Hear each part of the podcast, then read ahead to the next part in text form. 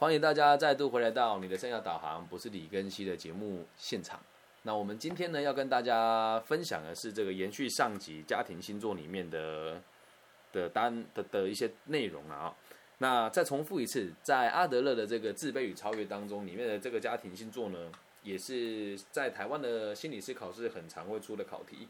那我们前面介绍过老大、老二跟老幺的这个排序的孩子的一些教养上的状况。那现在呢，我们要进行的是这个章节里面的最末段——独生子女。这章我也希望大家听完了之后，可以把这个记录或者是这个 podcast 的部分呢，分享给你需要的。朋友，因为独生子女的教养确实也蛮特别的，在台湾还有整个世界的状况来看的话，现在其实独生子女居居多啦。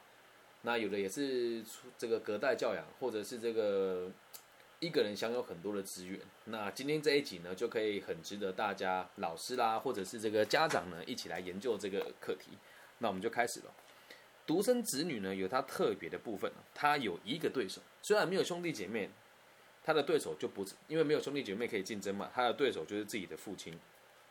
有人说：“哎，为什么对手会是父亲呢？”记得孩子刚出生的时候都是由母亲照顾居多，那这时候呢，第一个会介入他跟母亲关系的人呢，往往就是父亲了。那一个母亲呢，往往都会溺爱这个独生子女，为什么？他害怕失去这个小孩，会想要把他放在他的羽毛底下，好好的保护他，会发展出一种所谓的母亲情节。于是这个孩子啊，我们讲这个独生的孩子哦，通常都会被人家绑在妈妈的裙带旁边。只是开玩笑的说法，就是妈妈会把他顾得非常的严实嘛。那他也会希望呢，把爸爸逐出家外，因为妈妈本来只奉只侍奉我一个人呢。那现在如果又多了一个爸爸，妈妈还要分分散注意力到爸爸身上，他肯定不喜欢的嘛。所以你要怎么样让你的孩子有健康的成长环境呢？一定要记得哦。尽量不要在独生子女，如果你的孩子只有独生子女的话，不要在他面前常常做出过于亲密的动作。什么叫过于亲密的动作呢？让他觉得你跟爸爸是一国的，而我没有在中间。有些爸爸妈妈都会用开玩笑的说法说：“哎，我们不要你喽。”哎，这个对他的伤害其实很大。所以我们能做的事情怎么？让父母能够好好的合作。什么叫好好的合作呢？让我让孩子对我们两个人都是有兴趣的，懂吗？因为。我们讲这个，在下一个章节我会提到学校的生活。我们的教育目的只有一个，就是教孩子能够和社会融合，并且有办法生存下来。那对孩子而言，他第一个社会是哪里呢？是家庭。那什么叫社会？就是你和一个人以上相处的地方，就是一个社会。现在我这边开的这个平台，也算是一个小型的社会嘛，也会有人开口说说话，有人意见不一样啊，大家要互相批评啊。有的人会说，哎，我觉得老师做的还不错。我会想要给他一些实质的资源或者是帮助，这个就是小型的社会。所以，我我们得让孩子对父母亲这两个人都有兴趣，才能够避免孩子被这个宠坏以及心态偏激的情形哦。但是呢，大多数的情形都是这样哦。爸爸对小孩子的工作呢，往往都没有母亲多。对，这个从阿德勒写这本书的时候，大概是一九接近九零的时候吧。一九零零不是九零，是一九零零的时候。从那时候就是父母对小孩子的工作没有，哎，父亲的工作没有母亲多。以家庭来说的话，现在也都是差不多了嘛。所以老大的状况呢，和这个独生子女是类似的，他们都会想要超过父亲。而且，如果你是独生子女，又或者是你是家里的老大的话，往往呢，你都会喜欢和年纪大的人当朋友。嗯，我自己也是啊，我是我，但我自己跟年纪大人当朋友，跟这好像没有太大的关联了啊。我们继续往下看。所以独生子女呢，他们都会非常害怕弟弟或妹妹出生。家里只要有朋友，家里的人的人的朋友会跟他说：“你应该有个弟弟或妹妹的时候，通常大家都是很排斥这个主意的。为什么？我想要保有自己在家中这个帝王邦的地位嘛。但实际上呢，他感觉这是他的权利，所以他会非常排斥这个想法。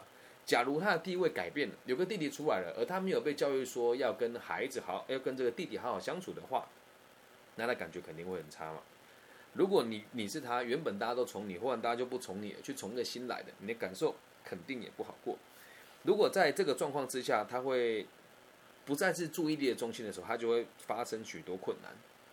那这个是其中一个点，然后在第二个点，这也很有趣，这书里面说的，我觉得很有道理。他说，如果在一个父母都比较胆怯的环境下长大，也会让他的发展遇到很大的问题。这时候有人会问了，独生子女跟父母胆怯有什么关系呢？诶，这就有趣了哦。他的解释是这样子的：如果父母是因为生理问题无法生下小孩，那这个小孩子呢，肯定会出现某一些问题的，会需要我们的协助。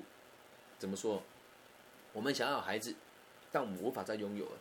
那在这个状况之下，两个夫妻的冲突的比率就会提升嘛。所以这就是为什么说独生子女会遇到一些可能发生的问题。今天只是做一个论述。接下来下一点呢，我觉得就真的讲得非常好。阿德勒说，在他们研究的这个历程中，发现了独生子女的爸爸妈妈呢，往往都是还可以生育更多小孩的爸爸妈妈。但是呢，父母往往都是羞怯和悲观的，因为他们感觉自己的能力还有金钱只能负担一个小孩。如果这个状况的话，就代表这个家庭将充满焦虑的氛围，而这个小孩呢，就会同时受到伤害。还是那句话，这是一九零零年的时候的状况。现在的父母不生小孩，或者生一个，就是他妈的想去爽而已啦。在台湾也是啊。你说，我知道讲这个可能会引战，但我还是得说，假设夫妻两个人的月薪都是三万块，生一个小孩吃不吃力？还好啊。两个小孩呢，穷一点，但还是过得去。那时候大家会说没办法，没办法，没办法，因为你想玩而已啊。又或者是生了之后会说，哎，我没钱找你爸爸要，孩子都会觉得很胆怯的。但也同理可证，是要跟大家分享，就是我认为大家要先理解一件事情：假设你真的只养了一个小孩，真的是经济上有压力的话，也不要让他觉得自己是有受到任何的压力的。这并不是，并不是说我们要百分之之百的去宠他们，或者一定要去迎合他的需求。不是，而是要跟他讨论以家里的现实状况，我们该怎么去负担下一步，这样能够理解吧？所以，如果你是经济状况还可以，你却只生一个的话，你也要注意到，不要让孩子认为是无法负担。当然，我更倾向于说，我想要保有两个人空间，说我只生一个小孩，这样能够理解吧？这只是书里面提出了一个疑虑哦，大家也不要过度解释哦。然后这里下面这一段也蛮有趣的，他说，家庭的每个孩子的年龄如果相差很大。那他们都会出生出现一些独生子女的特征，这种状况呢不是非常有利的。有的人呢，阿德勒博士说，有的人会问他，不是你认为小孩子年龄差几岁是最理想的？那应该要短一点呢，还是长一点呢？阿德勒博士解释，阿德勒博士解释这样，他说，根据我的经验哦，我应该说最好呢是相差在三岁是最最棒的。孩子到了三岁这个年纪，如果有弟妹出生，就已经能够有合作的概念了。三岁的孩子已经足够成熟了嘛？他能够理解家里不仅只有他一个小孩的这个概念。如果他这样之后一岁半或两岁，他根本就听不懂啊，理解吧？因此，不管我们再怎么努力呢，他都没有办法准备好迎接弟弟妹妹的到来。所以阿德勒博士的答案呢是三岁，但在我认知是现在孩子都比较早熟一些啦。所以倒也不一定得到三岁，但是重点就是我们要能够让孩子们理解，现在他必须得跟我们合作来孕育下一个生命的。好，回到书里面来哦。家里虽然有其他的女孩，这个跟独生子女也很像。来听清楚了，独生子女并不是说是从妈妈的这个肚子蹦出来的一个小孩而已哦。像这边独生子还有一个状况就是，其他都是女孩，只有他一个男孩。虽然我只有一个姐姐而已，但是我的状况呢就很像独生子的原因，是因为我爸爸都不在家，连在我小时候的时候，谁在家呢？妈妈、外婆、姐姐、表姐、表妹，真的就只有我一个男的。那书里面说，如果父亲白天大部分的时间都不在家，那这个男孩子就完全处在女性的环境当中。他只要看到妈妈、姐姐或是其他家里的女性成员，他就会觉得自己不一样，在非常隔绝的环境下成长。这一点我倒是没有什么感受到，因为我整个人的个性在小时候也是非常偏向于女性化的。那尤其会在这时候，女生就会团结起来来对抗他的状况，这样子的情形就很常发生。大家都说女生是一国的吗？我以前就有这种感觉啊。每次他们要买什么玩具的时候，倒是芭比娃娃，然后洋娃娃，然后扮家家酒。那我只能陪他们一起玩呢，然后如果我我我讨厌说哦这个娘炮东西我不玩，就没人陪我玩了，所以我跟他们玩扮家家酒，一直玩到小学四年级，我都不敢让我的同学知道。可是我没有选择啊，因为家里人都玩这个，我只能跟他们一起玩这个，这样能够理解吧？而且这时候如果是姐姐的话，也不能说干预他们成长。书里面是讲他们认为他们必须干预这个弟弟的成长，但在我的解释是，女生本来就会比较热情一些，会去帮你解决某一些问题。所以在这个状况之下，整个家庭就会弥漫了这种敌对跟竞争的气氛。我就很常被比较，因为姐姐大我两岁嘛，姐姐成绩很好。我的表姐呢跟我同年，表姐的成绩也很好。然后他们就会说啊，女生比较会读书啦，那我就居居嘛。所以我从小到大呢，也都在这个状况之下成长。对，那要跟大家讲一个很糗，也不能讲糗吧，就是我在小学五年级的时候，第一次参加这个母姐会，就是爸爸妈妈来学校嘛。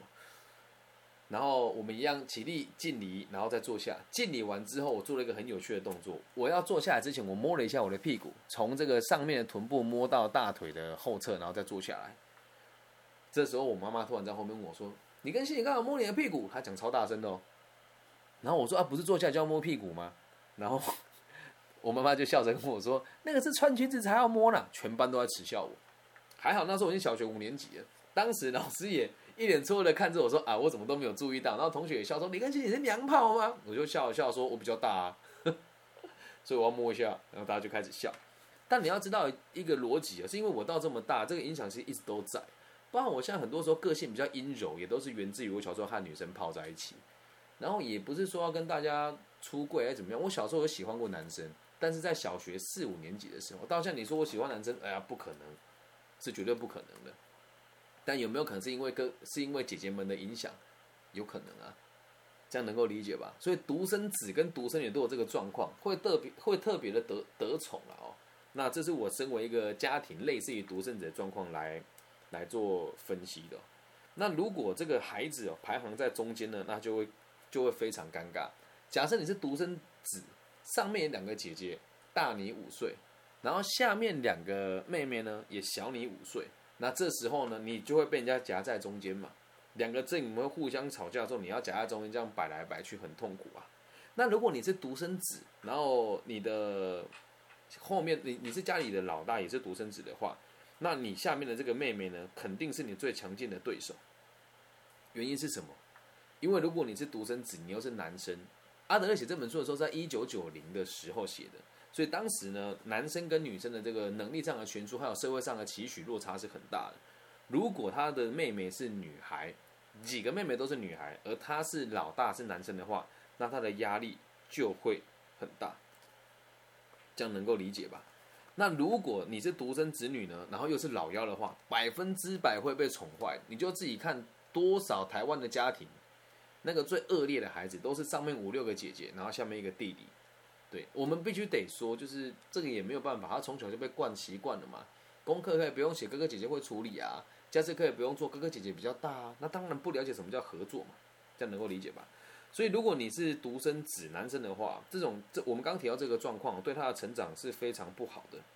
但是呢，如果他们的社交生活能够活跃，就可以跟更多的小孩子玩在一起，问题就能够获得解决，懂吗？不然哦，完全这种被女性围绕的男生哦，行为可能会变得有点娘娘腔。我就真的比较娘娘腔一点。如果大家有发现我在讲课的时候，有时候会翘小拇指，对大家也不要太意外，因为有一些惯性动作到现在我还是改不过来，就很像人家可以做一件事情如果有人跟你说：“哎，兄弟朋友，你的指甲脏了，你会怎么看？”你会手掌哎，这个我们讲手掌心朝着你，然后把手指头举起来看。还是手背直接翻过来看呢？我到现在还是习惯手背翻过来看。有的人说这样子是比较女生才会有的动作，男生都会直接这样折起来看，然后女生都会这样子看。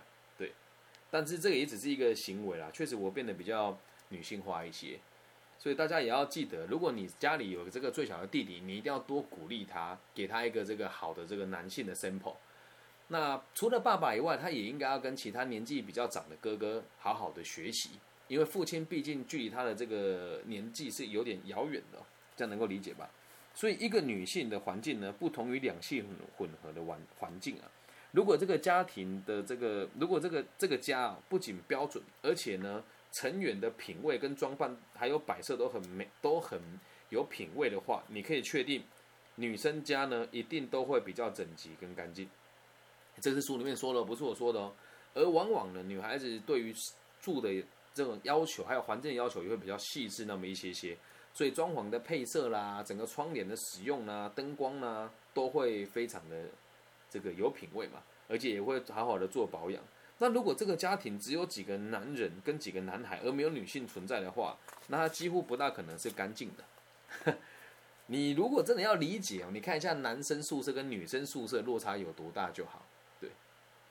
当然也不是百分之百都这样，可是大部分都是这样，这样能够理解吧？所以像我们现在节目的现场有一个这个叫这个爸爸的同学，他就是也是家里的这个独生子，也是男生嘛。那他说他都被欺负啊，这是我们自己的论述了哦，但不一定是这个样子。所以一定要记得哦，一个单独在女性环境成长的男孩呢，品味和举止呢，都很容易偏向于女性化。我现在应该比较还好啊，大学的时候也会穿那个很紧的裤子啊，然后就是那种粉红色的紧的的，就是会比较偏向于花美男了啊。但现在当然不会，现在已经中年大叔，现在还花美，不仅就太油腻了嘛。我也很常被人家以为我是我是同志。很多人都会说以为我是同志，但我真的不是哦。对，并不是我讨厌同志，但我真的不是，因为我有健身的习惯，然后对于外在的要求我还是有一点点的。那东西的使用上呢，也是相对于细致、比较有品味那么一些些，个性也是比较大方且对自己有挑战的。有这样子状况的，很多人都会以为你是同志，但我真的不是。可是我真的也不排斥跟同志相处，嗯。这样能够理解吧？但是如果你都在女人堆里面长大，有个好处就是你会特别了解女性。嗯，有人说可以完整的结合变成油花美男，我没有办法，我没有办法。在这个疫疫病期间，我体脂率应该上升很多。对，好，我们再回到书里面来哦。那另一方面呢，这个独生子也有可能会强烈的反抗这样子的气氛，过度的展现他的男子气概。本来是希望自己，哎，有有些男孩子在这个很多女孩子的状况之下，就会变得比较女性化，但有些就会过度的展现他男子气概，在什么地方都处于反抗，坚决的不受女性支配，他会觉得自己必须有这个个体性和优越性，而这样子的压力跟紧张哦，会无时不在，他会希望自己永远是最 man 的那一个。我有经历过这个实习一阵子啊，我就觉得大家都说我好娘，我要 man 给大家看。但后来发现，嗯，我还是娘一点的好，因为我的个性本来就很柔和。你要我多 man 呢，我也 man 不来啊。现在比较 man 了，对。那这样子的发展呢，就会趋向于极端。如果是在很多女生只有一个男孩子的状况之下，要么就是非常强悍，不嘛就是相当脆弱。那这两点呢，其实我都有。我在很多地方是非常强悍的，很少有人看过我生气，对。但我生气的时候，真的会让蛮多人望之却步的。那我也很脆弱，就有时候你讲一句话，我就觉得啊，我是不是做错了什么啊？我这样做是不是不好？这两件事情呢，我都有非常的符合。所以类似的道理哦，一个男孩，一个男孩群中长大的女孩，要不极端的女性化，再嘛就是极端的男性化。所以独生子跟独生女就有这样子的特性哦。那她女这个如果是独生女的话，她会一生经常感觉不安全感跟无助。为什么没有范例可以让她学习啊？就特别是就哥哥姐姐都没有这个月事来潮的经验，她突然月事来潮，她只能找妈妈问嘛，没有姐姐可以教她。那如果妈妈说：“哎，我们现在可以假设挑选这个比较贴身的内内衣衣物的时候，通常妈妈给的都是这种奶奶款式，没有那么有品味。但如果还有个姐姐在在青少年，就可以给她穿这个符合他们这个年纪美感的这个贴身的衣物嘛，所以她会觉得自己很无助，独生女。”那这个状况呢，非常的值得我们探讨。其实说真的啦，阿德勒博士他也自己在面也自白哦。他说，我们不是每天都会遇到这样子的个案，碍于手上的资讯不足，我们必须得研究更多的个案。但是最可惜的事情是在后末世的这一阵子啊，你自己老实讲，这也不是说我在抨击我们这个业界了哦。生涯规划跟心理智商这两个领域。有多少人会这么深入的去理解一个学术的这个贯彻的道理跟逻辑？真的没有，真的没有。你你你自己仔细观察，从阿德勒、弗洛伊德那个年代，再到后来荣格，到这里大概一百多年的时间，你有看过我们有什么突破性的进步吗？没有啊。这是我的立场啊。有可能如果你觉得否定的话，就你就当做是我书读的不够多就好了。所以也希望大家，我们看了书之后也不能尽信他嘛。像我都会在这边记录一些我的想法，然后记录完之后，我会看完一次之后，我再看第二次，会去做修整它。接下来我有一个更长远的目标，是我想要做出一些著作，可以提供给更多人参考。嗯，我想要做出的是有利于人家发展的创作。那你看呐，现在畅销书都出哪一些？叫你不要努力啦，叫你什么说会说话得天下啦，什么百分之几的人赢在会说话啦，那他不够深层啊，对吧？所以也希望大家能够透过更深入的理解。我在做这个节目的时候，其实我也很挣扎，因为我知道市场要的是把很困难的东西讲得很快、很简单，而我却把很困难的东西拆得更细，然后把它的阅读的时间拉长。有的人就会认为这是没有效率的。要记得哦，凡快速得到的呢，都是不值钱的东西。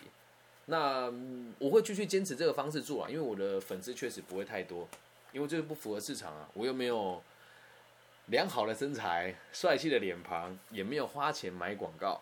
所以，如果大家愿意学习的话呢，可以帮我多多分享这个链接给你认为需要的朋友。好，再回到书里面啊，最后一段了。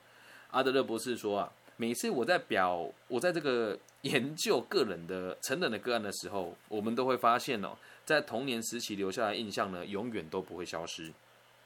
小孩在家里的排行呢，给个体的生活风格烙下非常非常深的这个印记哦。小孩子在这个发展的每一个困难呢，都是因为家庭缺乏合作或者是充满竞争而被引起的。有粉丝有这个粉丝说我身材很赞，谢谢谢谢谢谢，还好是男生说，女生说我可能就害羞了。所以如果我们试着用这个角度来环顾我们的社的社会的生活，或是这整一个这整个世界哦，我们就要问问自己啊，为什么充满敌对和竞争呢？其实根本就没有敌对和竞争啊，对吧？我们每个人都是可以合作的嘛。我们必须认清哦，目标为了追求获胜。或者为了征服别人的这种人哦，比比皆是。你要想，你现在在听这个节目的你跟我，有没有这样子的状况在？会希望自己比别人优越，会希望自己能够征服别人，但这都是多余的想法，其实是没有必要的。那为什么我们会有这样子的逻辑呢？因为在上一代的教育并没有告诉我们，合作才是活下去唯一的路。这个简单的说就是利他嘛，但这个词要做起来有多难呢？对吧？那这些目标呢，都是早期的童年经验所导致的。所以，如果是小孩在家里感觉到不平等，那必须努力敌对和竞争，才有办法生存下去。那这个社会多数人都还是用一样的逻辑去跟大家相处。所以我们只有，这是重点哦。今天的最后一句话，我们只有训练小孩子跟社会合作，才能排除这些困难。利他这个词哦，听起来很遥远啊，但是我觉得自己有做到。大家也可以参考我的做法跟我的逻辑哦。众所皆知，你找我做生涯规划，基本上如果你的环境不允许，或者是你现在的经济状况不 OK 的话，我是不收费的。那你说，那你靠什么赚钱？很多很多孩子跟个案是因为原本的生活真的是过不下去了，但经过我们的协助之后，他的收入可能多了五倍、十倍，这都不夸张哦，是真的有五倍到十倍的哦。那这时候他就会自己跟我说：“哎，老师，我当时经过你的帮助，我现在想要回馈给你一些什么？OK 啊，这时候我收钱天经地义嘛。但你反看在在所有在这个行业里面的老师，是不是都是先收了钱啊，然后不还不保还不保证能够解决问题？为什么？他的角度并不是帮助你啊，而我的角度是先帮助了别人，别人再帮助我，合理嘛？如果我对你没有效果的话，你不需要听我的。”频道，那你如果听了我的频道之后，你有进步了，你也会希望说，哎，这个东西可以更给更多人听见。那在我的世界，我跟每个人就都不是冲突的，这样能够明白吗？但是我很多的同行老师会把我当成眼中钉、肉中刺的原因，是因为我这么做会让他们显得非常的势利。但是为什么还是有那么多人会选择那样子的老师？也也原因就是他从大部分的大大众也都是在竞争当中成长的，对。那如果在竞争当中成长的话，你就会觉得好像看起来比较有名的人，他就是值得你信赖的人。其他地区怎么样我不知道，但在台湾这一区哦，生涯规划跟我年纪相仿的老师，很多人都花了很多钱在做行销，而不会花时间继续做投资，继续做管顾，这是我个人认为很可惜的地方。所以我做这个频道，我也有知道，我也知道有很多同行老师会听我的频道。那你们会认为你跟我是竞争的，但是我我真的不认为，因为我也不介意你们。拿走了我原本的服务的专案，甚至是有一些新进的同行老师会直接跟我说：“李老师，你在某个学校的专案今年由我来执行，可以请你跟我分享你过去怎么做的吗？”我都是愿意的，我都是愿意的。嗯，这样能够明白吧？这个就是所谓的共好跟协助别人成长，自己在成长，这样子的格局才会高，而且拿到的金钱也会比别人多很多。对，还有这个社会的关注感跟你使用到的资源就都会不一样。这能够明白吗？要跟人家合作。不要什么钱都站在输赢跟竞争的角度之上，每一个人都是可以合作的。好，那以上就是今天全部的内容。我们终于把阿德勒的这个家庭星座带完了。那下一章呢，要跟大家分享的是这个学校的功能。嗯，好。那如果大家觉得节目很棒的话，也可以帮我订阅、分享、按赞。那网易云的朋友，你听到可能已经是这个直播的往后的一周了。那也希望大家如果听得有兴趣的话，可以帮我标记跟分享。有问题问我的话呢，你们可以在 Facebook、IG 直接搜寻我的名字，我叫李庚希，木子李，长庚的庚，王羲之的羲。那我的微信号是 B 五幺五二零零幺啊，IG 跟 Facebook 呢找本名就都找得到了。那 Clubhouse 的朋友也是一样。好，那我要把录音笔关掉喽。